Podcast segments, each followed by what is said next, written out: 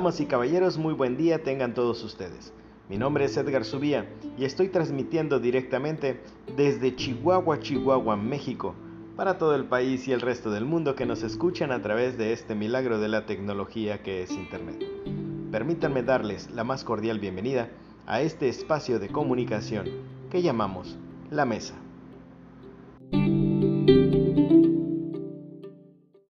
Por increíble que parezca, la violencia doméstica o intrafamiliar es mucho más común de lo que se piensa. Es un mal frecuentemente invisible para todos, incluso para la propia víctima. Así es, invisible, ya que para descubrir al monstruo dentro del armario hay que responder correctamente a una pregunta. ¿Qué es la violencia? La RAE nos dice que violencia es de carácter violento, acción y efecto de violentar o violentarse. Esto es una explicación tan burda que resulta absurda e inútil. El día de hoy, en esta mesa, diremos que la violencia es el uso consciente o inconscientemente de fuerza física o psicológica, ya sea contra uno mismo, otra persona, un grupo o una comunidad, que tiene como consecuencia, o es muy probable que tenga como consecuencia, un traumatismo daños psicológicos, problemas de desarrollo o incluso la muerte.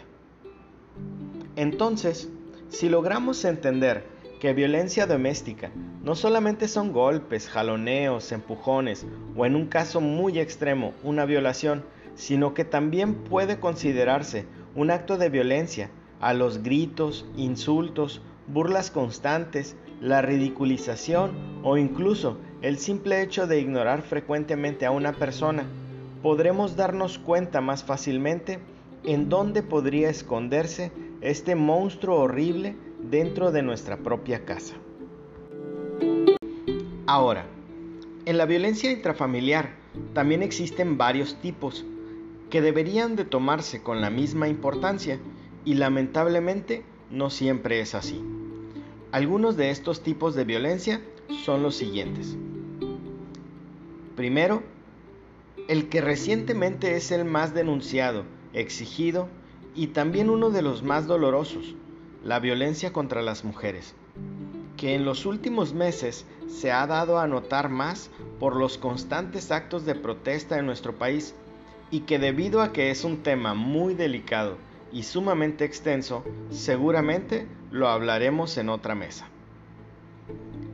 En segundo lugar, la violencia contra los niños. En muchas ocasiones pensamos que la violencia contra los niños dentro del hogar únicamente se presenta en su acto más ruin, que es una violación o el abuso sexual. Sin embargo, el simple hecho de que los niños estén directa o indirectamente expuestos constantemente a actos violentos como insultos, gritos, golpes, etc., ya es motivo suficiente para considerar violencia en su contra. Lamentablemente, existen muchísimos estudios que demuestran que a estos niños se les impide un desarrollo normal a lo largo de la infancia y es casi seguro que van a presentar síntomas de ansiedad, depresión o repetir patrones de conducta agresiva a medida que crecen. Son por esto más propensos al fracaso escolar, cometer actos vandálicos o presentar problemas como el uso y el abuso de sustancias como las drogas.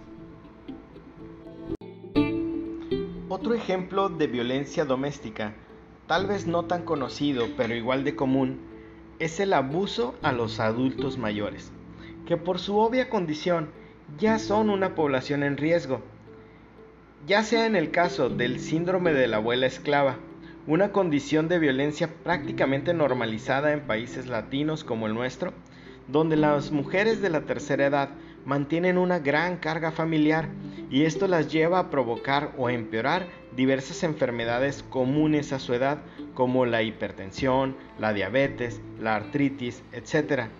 O en el caso del síndrome del abuelo fantasma, donde los adultos mayores son tan ignorados en sus casas que ya nadie los ve ni los escucha y se convierten en un mueble más. Aquí los hijos están convencidos de que darles comida y un lugar para vivir es satisfacer sus necesidades y esto les genera a nuestros viejitos problemas como depresión que pueden llegar incluso al suicidio o el dejar de atender enfermedades o padecimientos con la plena intención de dejarse morir. Por último, y totalmente oculta y rechazada a los ojos de nuestra sociedad, está la violencia contra el hombre en la pareja. Y sí, existe. Y no solo existe, sino que hay estudios que indican que puede ser tan común como la violencia contra las mismas mujeres. Y aunque muchas veces son las mismas feministas las que aseguran que la violencia hacia los hombres en la pareja es solamente un mito para menospreciar las denuncias de las mujeres hacia los mismos hombres, es muy difícil pensar que los hombres no pudieran ser víctimas. Y si tomamos en cuenta la violencia como la establecimos desde un principio, no necesariamente tendría que haber violencia física. Los hombres también pueden ser violentados de muchas maneras, y una muy particular, la violencia sexual indirecta, como por ejemplo la ridiculización de su sexualidad o las acusaciones sin fundamentos, donde las mujeres se hacen pasar por víctimas y el hombre, por el simple hecho de ser hombre, termina siendo acusado directamente. O en algunos casos, son violentados por sus parejas cuando estos no están en condiciones para responder sexualmente. Este también es un tipo de violencia, la violencia psicológica. Y es que, mientras que las mujeres que son víctimas de violencia doméstica son siempre alentadas a denunciar, los hombres como víctimas enfrentan un estigma social muy grave, debido al propio machismo, y temen ser tachados de falta de hombría, y en muchas ocasiones es esto lo que les impide denunciar libremente. Es más, se sabe que muchos hombres incluso llegan a pensar que sus parejas los agreden como en un acto de defensa propia. Y dicen, siempre que hago algo, mi mujer se enoja y termina aventándome con algo, culpándose ellos mismos de una agresión de la que son víctimas.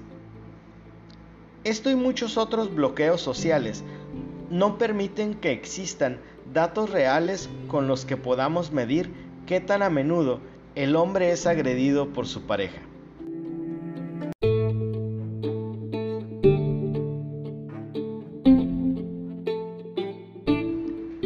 Es triste pensar que en nuestro núcleo familiar, en nuestra propia casa, el lugar donde deberíamos sentirnos siempre seguros, es en algunos casos un área de riesgo.